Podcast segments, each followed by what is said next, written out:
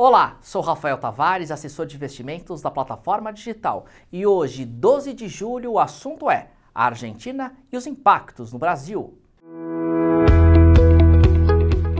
Meu negócio, day by day. Não é de hoje que sabemos que o único país do Mercosul que tem vasta relação econômica no comércio global e acordos estratégicos é o Brasil.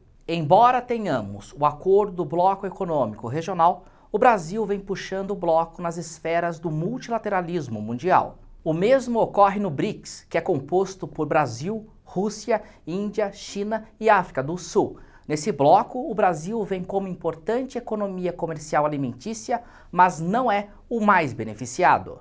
Ontem, a nova ministra da Economia da Argentina, Silvina Bataquis, tomou uma série de medidas destinadas a reduzir o alto déficit fiscal do país. O objetivo também era acalmar os ânimos dos mercados financeiros em meio à crise financeira e política que o país atravessa. O temor é de que o país não honre os acordos firmados com o Fundo Monetário Internacional, o FMI, entre outras decisões que buscam afastar as dúvidas sobre o futuro da economia.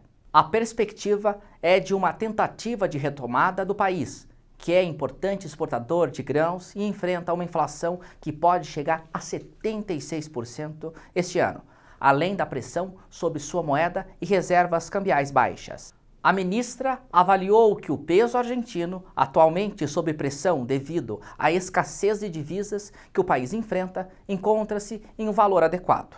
Os respingos ocorrem no Brasil, uma vez que a crise argentina afeta a preocupação com as economias que compreendem a América Latina. Conte com Daicoval. Dúvidas, sugestões, deixe nos comentários e acompanhe nossos conteúdos. Meu negócio, day by day.